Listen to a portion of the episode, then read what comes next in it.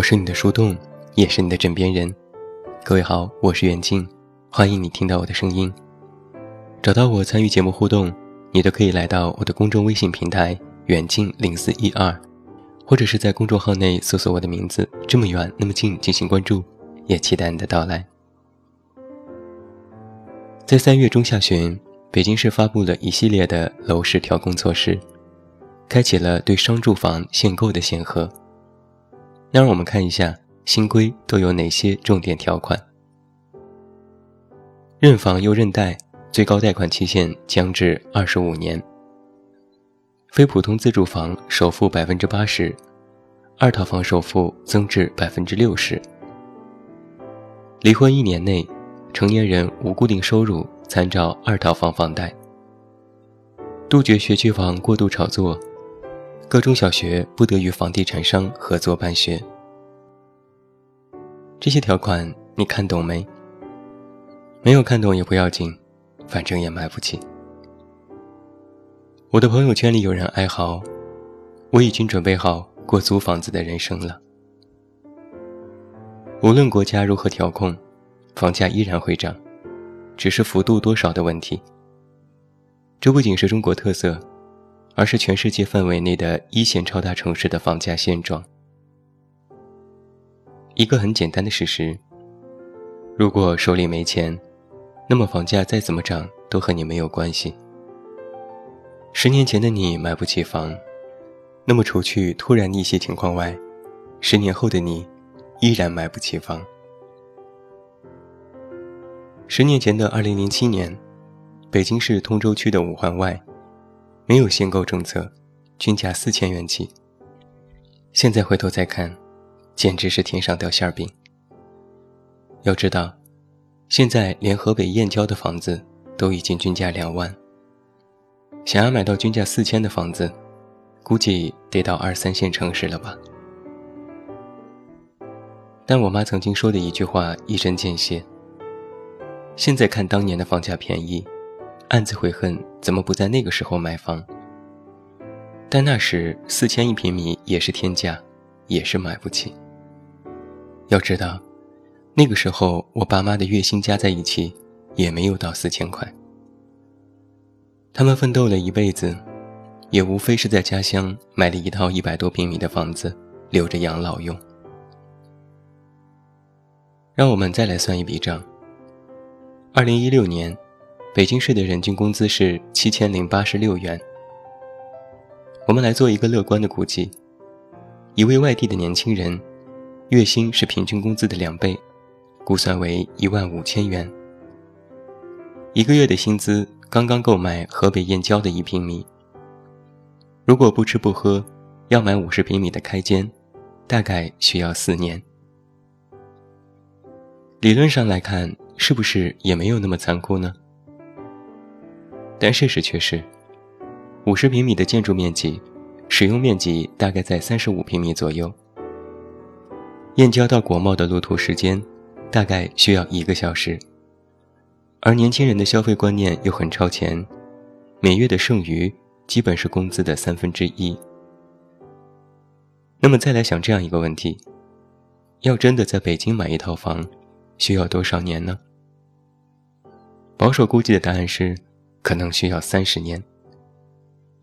如果算来你今年二十岁，那么能够买得起一套房子，那时已经五十岁了。我算运气好，在北京有房有车，所以我写这篇文章，在很多人看来估计是站着说话不腰疼。也别急着炸毛，我只是刚好赶上了调控前的最后一波房价的低迷期。又没有受到限购的影响，不然按照我这种档案和社保都不在本地的闲散人员，这辈子是没资格买房的。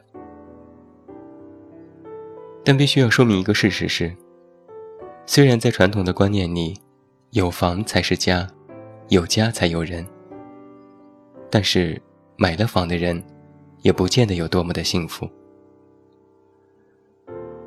我家邻居大哥。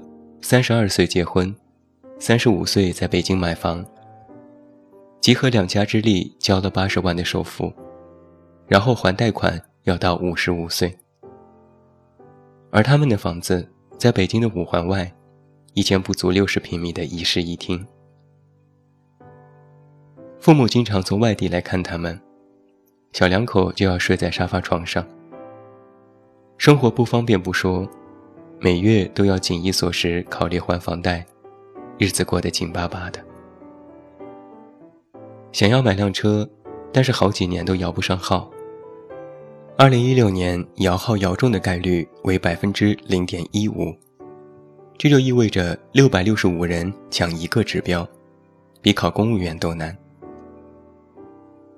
于是啊，我的这位邻居大哥就买了一辆国产的电动车，为的只是国家的贴补和直接上牌照。但别说开车回老家，连北京周边自驾游都成问题，生怕在半途中就没有电。而时至今日，大哥大嫂都没有生孩子的打算。一句话，生不起。但是哪怕在我看来，他们的生活质量因为买房而有所下降，但他们依然坚守在北京这座城市，听起来有些不可思议。有一次我和大哥聊天问他，干嘛非要贷款买房呢？难道有了房子才能结婚，走进下一步的人生吗？大哥点点头，是的。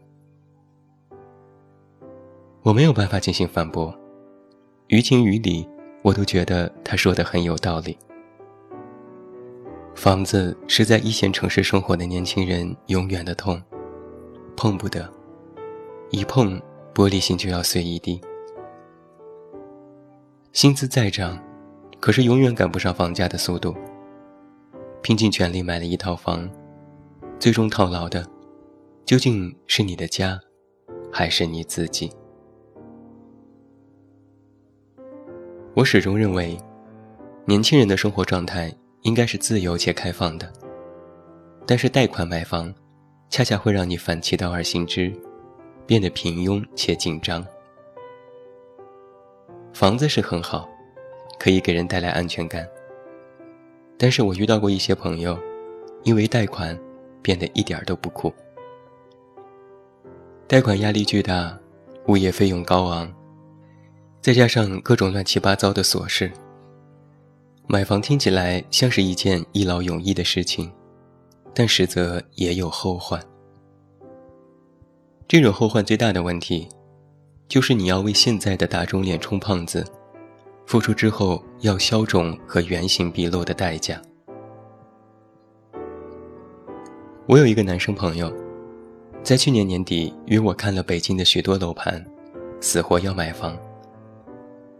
问其原因，他说了许多大家可能听得耳朵生茧的理由，比如异乡人的安全感和归属感，比如家对于自我的意义，比如奋斗努力的目的等等。而其中还有一个重要的问题是，自己想和女朋友结婚，但是对方说必须要有房子，否则免谈。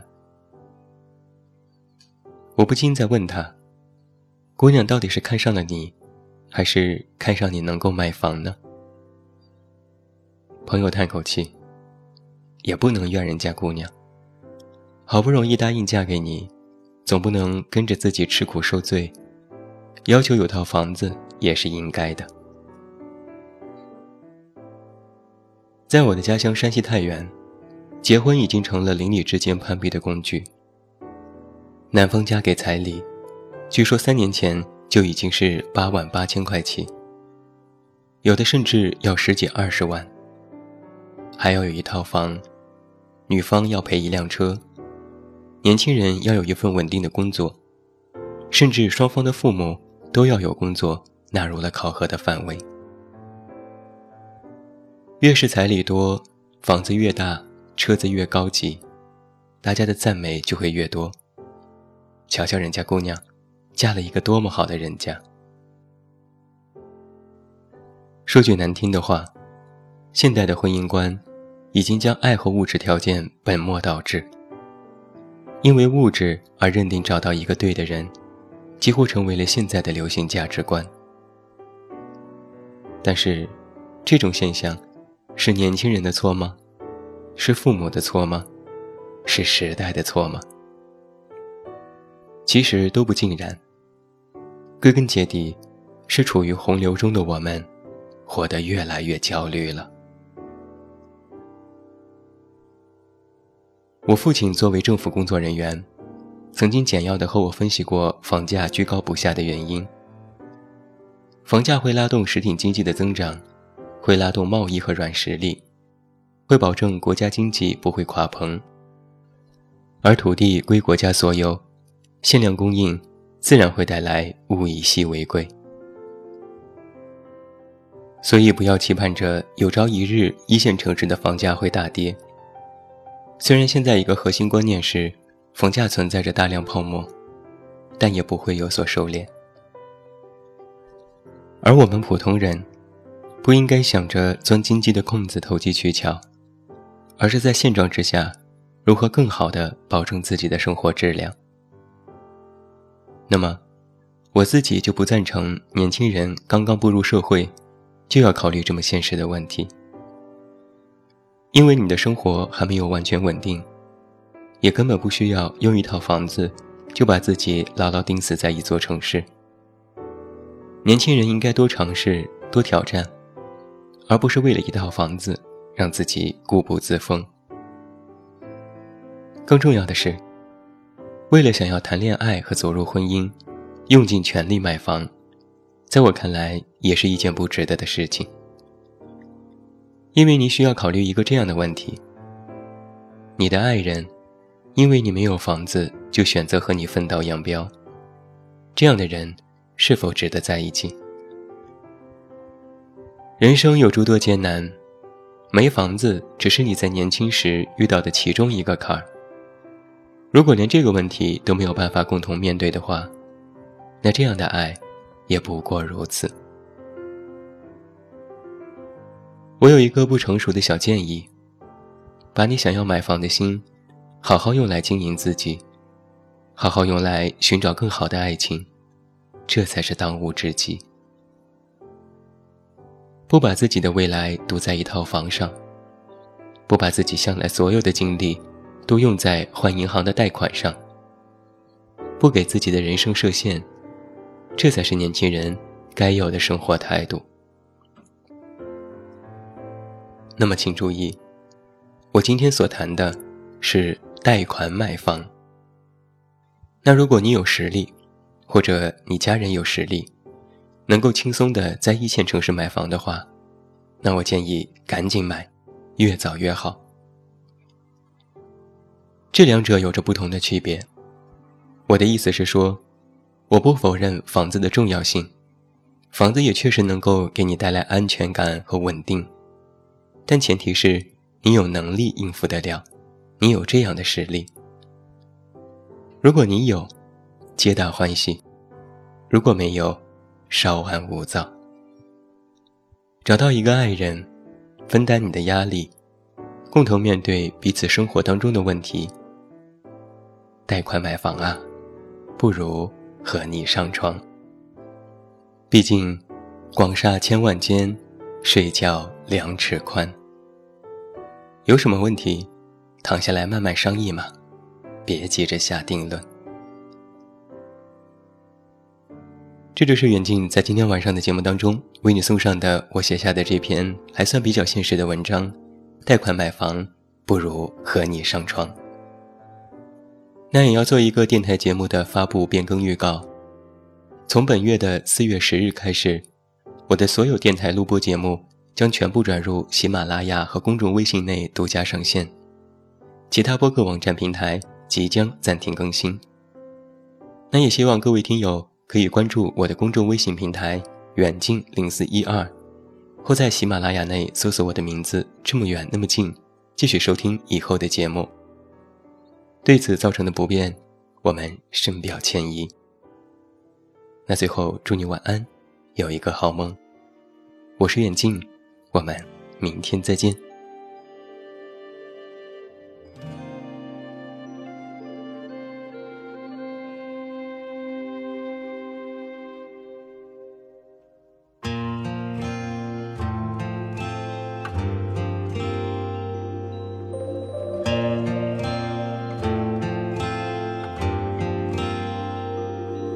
起双眼睛，心中感觉清静。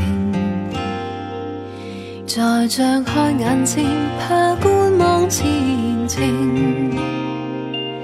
夜冷风更清，这一片荒野地，沿途是歧路，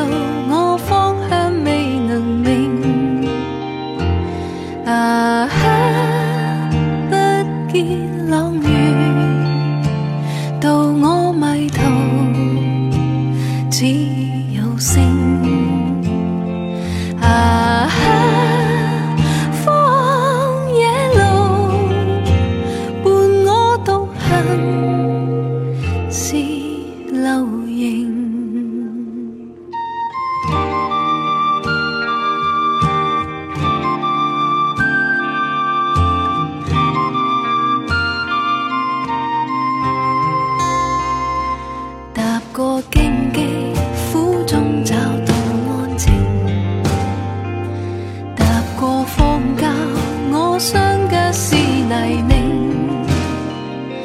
满天星光，我不怕风正劲。满心是期望，过黑暗是黎明。